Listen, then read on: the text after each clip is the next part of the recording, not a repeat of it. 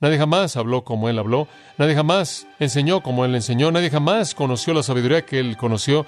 Jesucristo es el maestro más grande que jamás vivió. Inclusive la gente que lo rechazó no puede negar el poder increíble de la sabiduría de su enseñanza.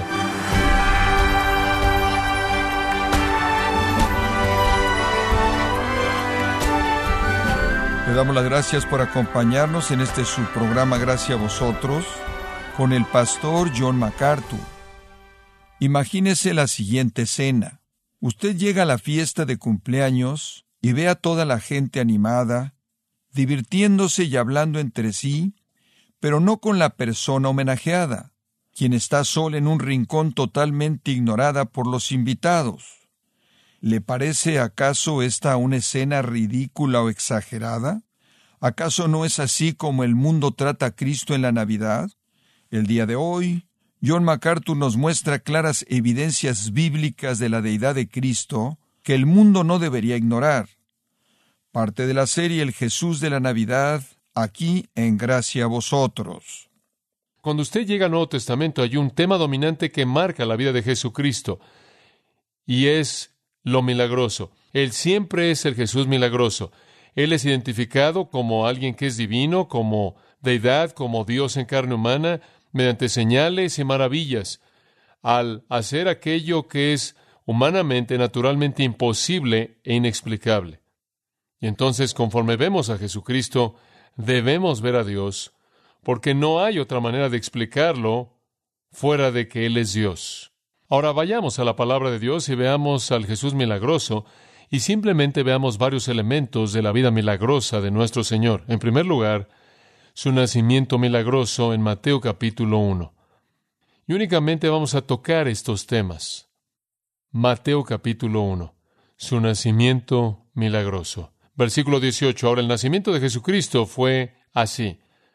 Estando su madre María desposada con José, ese fue un periodo preconyugal de compromiso, un desposamiento en el cual todavía no se habían unido en una unión sexual. Estaban comprometidos. Antes de que se unieran, antes de que entraran en una relación sexual, se halló que había concebido del Espíritu Santo. Ahora eso nunca, jamás ha pasado antes o desde ese entonces. El Espíritu Santo implantó la simiente en ella sin un hombre como un instrumento. Claro que es una imposibilidad biológica, pero eso no nos sorprende, ¿verdad? Si hay un Dios, Él puede intervenir en el progreso natural y hacer lo que Él quiere. No, el nacimiento virginal no fue inventado por alguien. El nacimiento virginal es la única manera de explicar a Jesucristo. Eso es lo que la Biblia dice. No hay otra explicación. Hay más que eso. ¿Qué hay acerca de su vida sin pecado? Ese es un segundo elemento de su persona milagrosa. Observe Hebreos capítulo 4 y, y sigue como un corolario al primero. Si Él nació concebido por el Espíritu Santo, esperaríamos que Él fuera diferente del resto de la gente, y de hecho ese es el caso. En Hebreos 4:15 dice, porque no tenemos un sumo sacerdote que no pueda compadecerse de nuestras debilidades. En otras palabras, no vamos a acudir a alguien que no nos entiende, sino que fue tentado en todo según nuestra semejanza, pero sin pecado. Él no tiene pecado. No hay pecado en Él, en absoluto. En el capítulo 7, Versículo 26 de Hebreos. De manera semejante dice que Él es un sumo sacerdote, quien es santo, inocente, sin mancha, apartado de los pecadores y hecho más sublime que los cielos. Él no necesita ofrecer un sacrificio por su propio pecado. Como puede ver, Él no tiene pecado. Y ese es el segundo elemento en su persona milagrosa.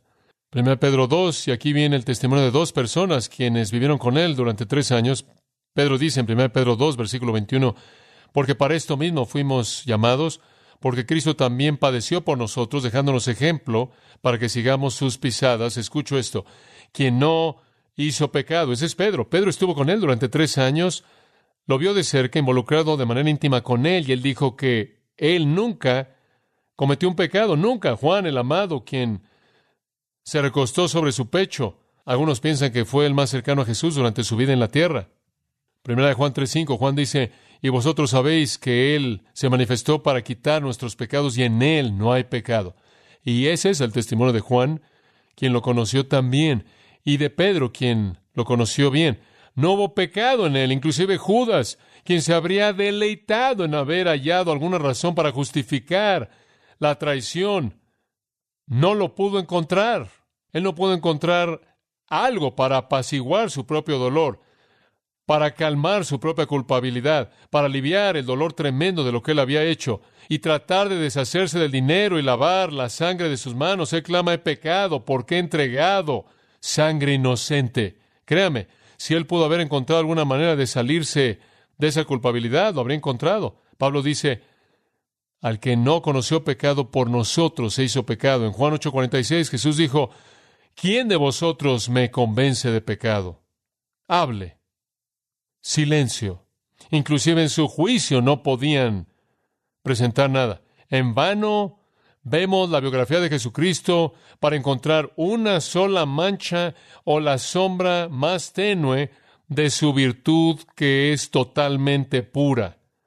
Inclusive Pilato, quien habría dado todo por encontrar simplemente una acusación para que fuera legítima en la convicción de Jesucristo, para aliviar su propia culpabilidad, quien habría encontrado con gusto solo una cosa que estuviera mal, tuvo que decirle a la multitud, no hallo falla en este hombre. Nadie jamás lo halló. Los romanos no pudieron, los judíos no pudieron, los discípulos no pudieron, la historia no pudo, nadie pudo, porque no hubo ninguno. Y no fue solo la ausencia de pecado, fue la presencia de rectitud y santidad absolutas. Jesús nunca pudo haber escrito el Salmo 51. Él nunca pudo haber escrito el Salmo 32. Él nunca pudo haber escrito Romanos capítulo 7. Jesús nunca confesó su pecado. Él nunca necesitó confesar su pecado. Nunca hubo ningún pecado que confesar. Él nunca necesitó gracia. Él nunca necesitó misericordia entonces usted comienza con un nacimiento milagroso y después usted tiene una vida milagrosa sin pecado. ¿Cómo puede explicar eso? Usted no lo puede explicar humanamente. Es inexplicable. Hay un tercer factor. Sus palabras milagrosas. Sus palabras milagrosas. Lucas 4:32 dice que estaban continuamente asombrados ante su enseñanza. Juan 7:46, la policía del templo regresó después de que habían sido enviados a apresar a Jesús, regresaron y dijeron esto, estaban sin palabras, dijeron nunca, nunca un hombre habló de la manera en la que este hombre habla. Cuando él dio el sermón del monte al final de Mateo 7, dice que literalmente estaban asombrados porque él habló como alguien que tenía autoridad y no como los escribas y los fariseos. Cuando él tenía 12 años de edad, en Lucas 2, 46 y 47, él fue al templo y los líderes de Israel, hablándole a un niño de 12 años, estaban absolutamente sorprendidos ante sus preguntas y sus respuestas, dice el texto. Nadie jamás habló como él habló, nadie jamás enseñó como él enseñó, nadie jamás conoció la sabiduría que él conoció. Por conclusión común de la historia, Jesucristo es el maestro más grande que jamás vivió. Inclusive la gente que lo rechazó no puede negar el poder increíble de la sabiduría de su enseñanza. Los evangelios, sin duda alguna, son la literatura más grande jamás escrita son leídos por más personas, citados por más autores, traducidos en más idiomas, representados en más arte, incorporados en más música que cualquier otra cosa jamás dicha o escrita y probablemente cualquier otra cosa combinada. Su grandeza yace en la espiritualidad pura, lúcida, al tratar de manera clara y definitiva y con autoridad con los problemas más grandes que se encuentran en el corazón humano. Como puede ver usted, Jesús fue a las preguntas reales. ¿Quién es Dios?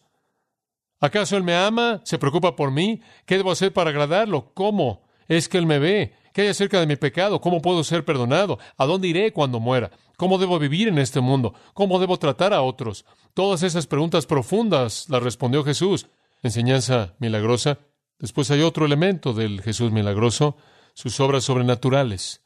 Y vimos un poco de eso inicialmente, pero no hay manera de explicar las obras que Jesús hizo fuera de que Él es Dios en carne humana. Simplemente no hay manera. Ningún hombre, dijo Nicodemo, podría hacer las cosas, los milagros que tú haces, a menos de que Dios estuviera con él. Es obvio. Una y otra vez, los testigos oculares que lo vieron solo podían concluir una cosa, que él hace cosas sobrenaturalmente. Algunas veces querían atribuirlo a Satanás, pero eso era imposible porque sus obras siempre fueron moralmente puras y debieron haber sido de Dios. En Mateo 4:24 dice que su fama se esparció por toda Siria, le trajeron personas enfermas que fueron llevadas con diversas enfermedades y tormentos, que fueron poseídos por demonios, y aquellos que eran epilépticos y tenían otros problemas y Él los sanó a todos. Él los sanó a todos. Fue un despliegue increíble de poder divino de un fin de esa nación al otro. ¿Cómo va a explicar usted eso? Él curó a todo mundo y Él los curó instantáneamente y Él los curó de manera total. Y no fue solo por causa de la curación, fue por causa de certificar su naturaleza como Mesías, certificar su deidad. Esa es la razón por la que Él lo hizo. En Juan 2.23, cuando Él estuvo en Jerusalén con la Pascua, y en el día de la fiesta muchos creyeron en su nombre cuando vieron los milagros, los cuales él hizo, y ese fue el punto entero. Él no solo curó a la gente para que pudieran estar bien, él los curó para que pudieran creer que él era Dios en carne humana. Él no solo resucitó a los muertos para que pudieran estar vivos, él resucitó a los muertos para que la gente pudiera ver que éste era Dios en acción. Él nunca hizo milagros para satisfacer la curiosidad. De hecho, cuando la gente vino por esas razones, él simplemente dijo, no les doy señal. Sus milagros mostraron que él tenía que venir de Dios. Piensa en cómo Él controló la naturaleza. Él convirtió agua en vino en Juan 2. Él calmó la tormenta en Mateo 8. Él pudo controlar a los peces en Lucas 5 en Juan 21. Él pudo multiplicar el alimento en Juan 6. Él caminó sobre el agua en Mateo 14. Él tomó dinero de la boca de un pez. Lo colocó ahí para que pudiera tener suficiente dinero para sus impuestos y los de Pedro en Mateo 17 y y la higuera se secó cuando él la maldijo en Mateo 21. Ve el control que él tuvo sobre la enfermedad, simplemente algunas muestras. Él curó a un leproso en Lucas 5, él curó a un paralítico en Marcos 2, él curó a la mamá de la esposa de Pedro de una fiebre en Marcos 1, él curó al hijo de un noble en Juan 4, él curó una mano seca en Marcos 3, a un sordo y mudo en Marcos 7, la ceguera en Juan 9, diez leprosos en Lucas 17, restauró la oreja de Malco en Lucas 22, curó otra enfermedad en Lucas 14, y esas son únicamente muestras. Ahora, ¿cómo explica usted eso? Ningún supuesto curador moderno puede compararse con el Señor Jesucristo. Él confrontó la muerte y la superó. La hija de Jairo estaba muerta, Él la resucitó de los muertos. El hijo de la viuda estaba muerto, Él lo resucitó de los muertos, Lucas 7. Lázaro estaba muerto, Juan 11, y Él lo resucitó de los muertos. Después, cuando Él murió, Él mismo resucitó. ¿Cómo puede explicar usted eso? Dice usted, eso no es verdad. No diga eso. El testimonio de la Escritura es que eso es verdad. Y la Escritura presenta una evidencia masiva, histórica. Y los testigos oculares para todas estas cosas van más allá de cualquier refutación. Es interesante el testimonio de Julián el Apóstata. Un título interesante, ¿no es cierto? Julián el Apóstata fue un emperador romano de alrededor del 361 al 363, y él odiaba a los cristianos y odiaba a Cristo. Esto es lo que él escribió. Creo que esto es realmente interesante. Jesús ahora ha sido celebrado por unos 300 años, sin haber hecho nada en su vida digno de fama, a menos de que alguien piensa que es una gran obra curar a los cojos y a las personas ciegas y hacer exorcismos endemoniacos en las aldeas de Bethsaida y Betania. Fin de la cita. Me gusta eso. A menos de que usted piense que eso es algo muy serio. Él no hizo nada. Es interesante que inclusive un escéptico como Julián el Apóstata no podía negar el hecho de que él hizo eso. Claro que lo hizo. Sus obras milagrosas son una de las verdades mejor certificadas de toda la historia humana. El Nuevo Testamento es un relato completo, no solo por parte de Mateo, sino por parte de Marcos, y no solo por parte de Marcos, sino por parte de Lucas, y no solo por parte de Lucas, sino por parte de Juan, y después no solo por ellos, sino por Pedro y Pablo, todo está aquí. Hay otro elemento de su vida milagrosa que es su influencia milagrosa. La única manera en la que usted puede explicar la influencia de Jesucristo es que él debió haber sido más que un hombre. Su influencia realmente está reducida a una afirmación simple, maravillosa en Hechos 4:12, y en ningún otro hay salvación. En otras palabras, Él puede ser algo que nadie más puede hacer en toda la historia del mundo, porque no hay otro nombre bajo el cielo dado a los hombres en que podamos ser que salvos. De todas las personas que jamás vivieron en la historia del mundo jamás vivirán, solo una de ellas ha tenido la influencia que él ha tenido, y ese es salvar a los hombres de su pecado, del infierno, de la muerte de Satanás. Él es el único. Nadie como él, totalmente excepcional, el único salvador. Renan, inclusive el ateo francés Renan, dijo, sea cual sea la sorpresa del futuro, una cosa es segura, Jesús nunca será sobrepasado. Napoleón dijo, Conozco a los hombres y les digo, Jesucristo no es un mero hombre. Entre él y cualquier otro hombre en el mundo no hay un término posible de comparación. Jesús salvó a los hombres de sus pecados y todavía lo está haciendo. Y cuando Él lo ha hecho, jamás es deshecho. ¿Sabe usted que no existe algo como un ex cristiano? Ni uno. Nadie jamás quiere salirse una vez que ha entrado. Hay personas en la actualidad cuyas vidas están siendo transformadas por el poder y la influencia de Jesucristo para el tiempo y la eternidad. Nadie que jamás vivió ha tenido ese tipo de impacto. La gente en la actualidad está corriendo a los brazos de Jesucristo para recibir el regalo de la salvación. Jesús le dio a ciertos hombres un impacto como para ser jamás alcanzado en los registros enteros de la raza humana y después de dos mil años su impacto todavía sigue, su influencia todavía se lleva a cabo y diariamente hay personas que tienen experiencias revolucionarias tremendas que asocian con Jesucristo. La personalidad de Jesucristo es sin paralelos, sin comparaciones, única incomparable. Él es el Maestro supremo de todo, el Maestro de multitudes hambrientas y fariseos enojados, el Maestro de teólogos inteligentes y pecadores amargados, el Maestro de discípulos torpes y gobernadores romanos. Él es el Maestro de sí mismo. Él lucha medianoche en medio de los olivos, luchando con sudor y sangre y lágrimas, y sale victorioso en dedicación total a Dios. En la agonía terrible de la cruz, Él es el Maestro. Todo a su alrededor está en furia, inclusive los elementos están en caos y Él está en calma. Él es el Maestro de su propia voluntad, su propia lengua, su propio corazón. Él hace una pausa en medio de todo el caos del acto de llevar el pecado en la cruz para perdonar al ladrón penitente. Él abre las puertas del paraíso, ese ladrón. Él consuela a su propia madre. Él cuida de su amado discípulo Juan, y en medio del shock de la pérdida de sangre y la sed terrible que él soportó, él en calma cumple la última profecía y dice, tengo sed, sabiendo que se acabó y ofrece su espíritu a Dios. Y al hacer eso, él compró la salvación para todos los que vienen a él.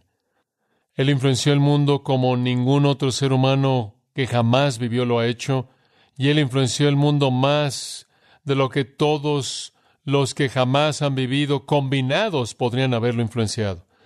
Piensen lo que él hizo. Él dijo, yo soy el camino, la verdad y la vida, y nadie viene al Padre sino por mí.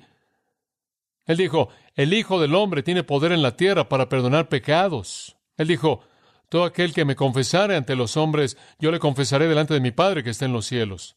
Él dijo, todas las cosas me han sido entregadas por mi Padre, y nadie conoce al Hijo sino el Padre y ningún hombre conoce al Padre sino el Hijo y aquel a quien el Hijo lo quiera revelar. Él dijo, yo soy la resurrección y la vida, el que cree en mí, aunque estuviera muerto, vivirá, y el que vive y cree en mí nunca morirá. ¿Crees tú esto? Él dijo, todo aquel que pierda su vida por mi causa la hallará. Él dijo, yo soy la luz del mundo, el que me sigue no andará en tinieblas, sino que tendrá la luz de la vida. Él dijo, el Hijo del Hombre ha venido para entregar su vida en rescate por muchos. Él dijo, todo aquel que beba del agua que yo le doy nunca tendrá sed. Él dijo, venid a mí todos los que estáis trabajados y cargados, y yo os daré descanso. Él dijo, el cielo y la tierra pasarán, pero mi palabra nunca pasará. Él dijo, antes de que Abraham fuese, yo soy. Él dijo, sobre esta roca edificaré mi iglesia y las puertas del Hades no prevalecerán contra ella. Él dijo, yo soy la puerta, yo soy el pastor, yo y el Padre uno somos, yo soy el pan de vida, y siguió y siguió. Como puede ver de manera única, en cada una de esas afirmaciones, Él dijo ser algo que nadie más en el mundo entero jamás podría ser el Salvador. Su influencia es sorprendente y milagrosa. Finalmente, el último elemento de su influencia es su poder milagroso sobre la muerte. En Hebreos capítulo 2, en el versículo 14 dice, Jesús adoptó carne humana para que mediante la muerte él pudiera destruir al que tenía el poder de la muerte, este es el diablo, y librar a aquellos que mediante el temor a la muerte estaban toda su vida sujetos a servidumbre. Dice que él adoptó forma humana para conquistar la muerte y lo hizo.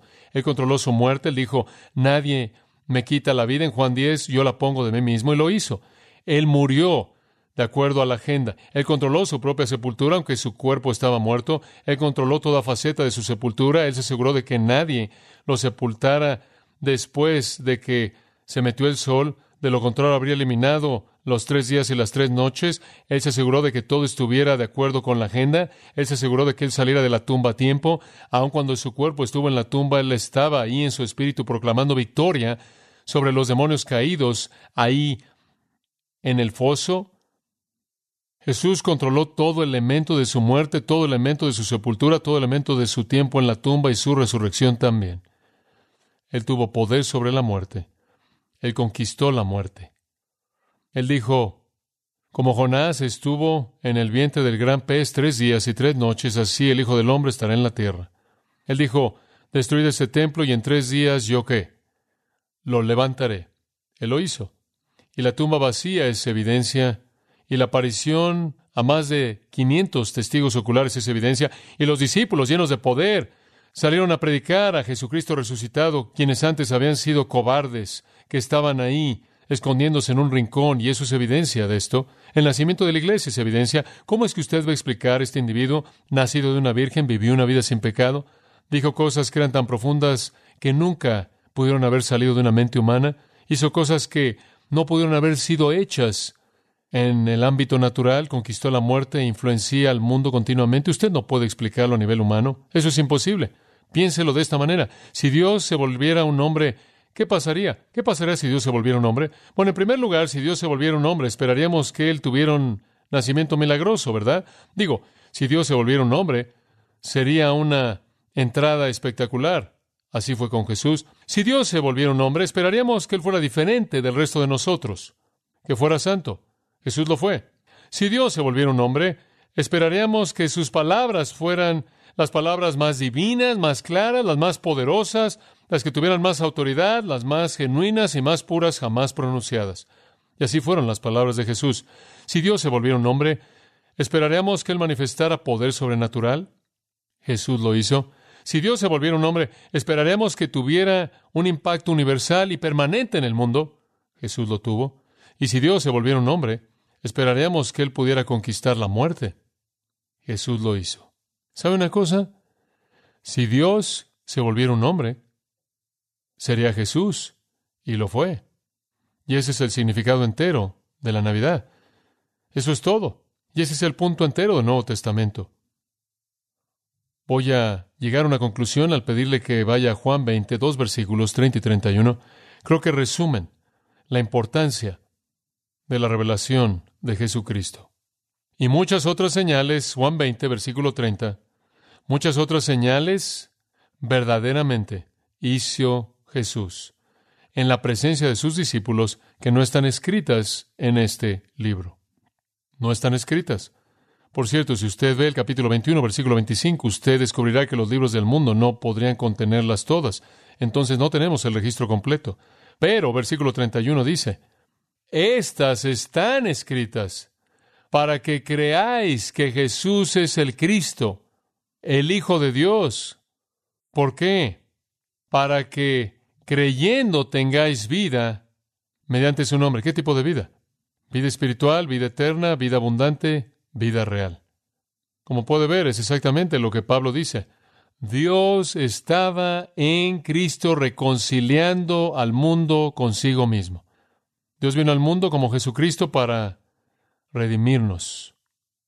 Y conforme vemos su vida, debemos creer que Él es el Hijo de Dios. Y al creer, tenemos vida mediante su nombre. Dios estaba en Cristo, 2 Corintios 5, 19 dice, Dios estaba en Cristo reconciliando al mundo consigo mismo. Y después Él dice, y nos ha encomendado el ministerio de la reconciliación y ahora somos embajadores de Cristo.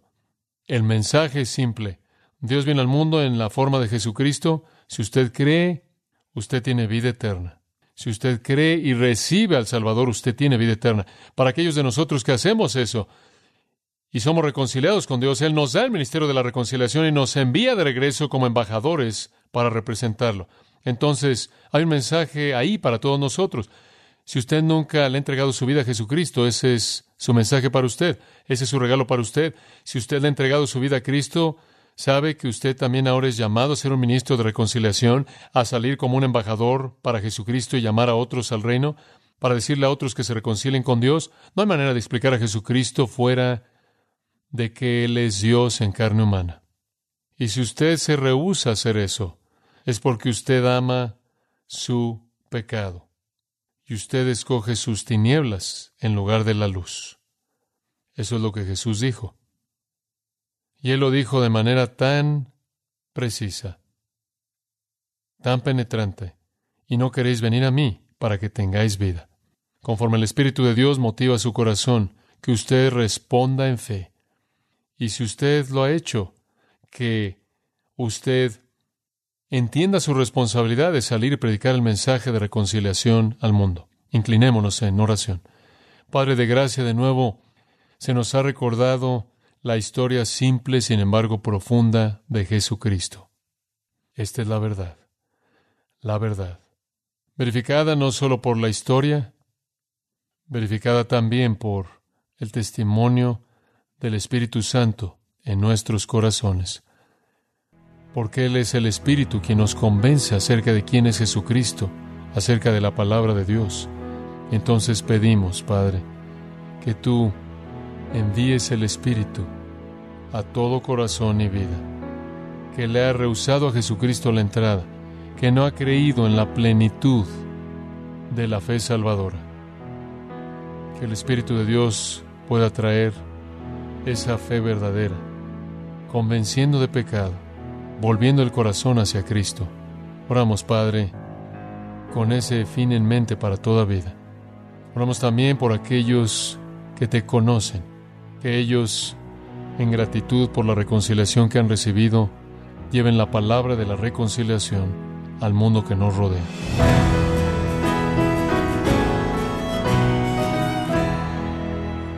Y es así como John MacArthur nos recordó que no hay otra forma de explicar quién es Jesucristo más que el hecho de que Él es Dios y humano. Esto es parte de la serie El Jesús de la Navidad en gracia a vosotros. Y quiero recordarle, estimado oyente, que tenemos a su disposición el libro Una vida perfecta, escrito por John MacArthur, donde podrá encontrar las mejores noticias que el mundo ha recibido sobre la persona más importante de toda la historia. Puede adquirirlo en nuestra página en gracia.org o en su librería cristiana más cercana. Y no olvide que puede descargar todos los sermones de esta serie El Jesús de la Navidad, así como todos aquellos que he escuchado en días, semanas o meses anteriores en gracia.org. Si tiene alguna pregunta o desea conocer más de nuestro ministerio, como son todos los libros del pastor John MacArthur en español, o los sermones en CD, que también usted puede adquirir, Escríbanos y por favor mencione la estación de radio por medio de la cual usted nos escucha en gracia a vosotros. Es importante conocer no solo el país y ciudad de donde usted nos escucha, sino también la radio. Para quienes contactan nuestro ministerio por primera vez, pueden solicitar una copia del mensaje de promoción sin costo alguno, un mensaje por oyente únicamente. Si usted vive en los Estados Unidos o Puerto Rico, escríbanos a Gracia Vosotros, P.O. Box 4000, Panorama City, California 91412. O puede escribirnos a través del siguiente correo electrónico radio arroba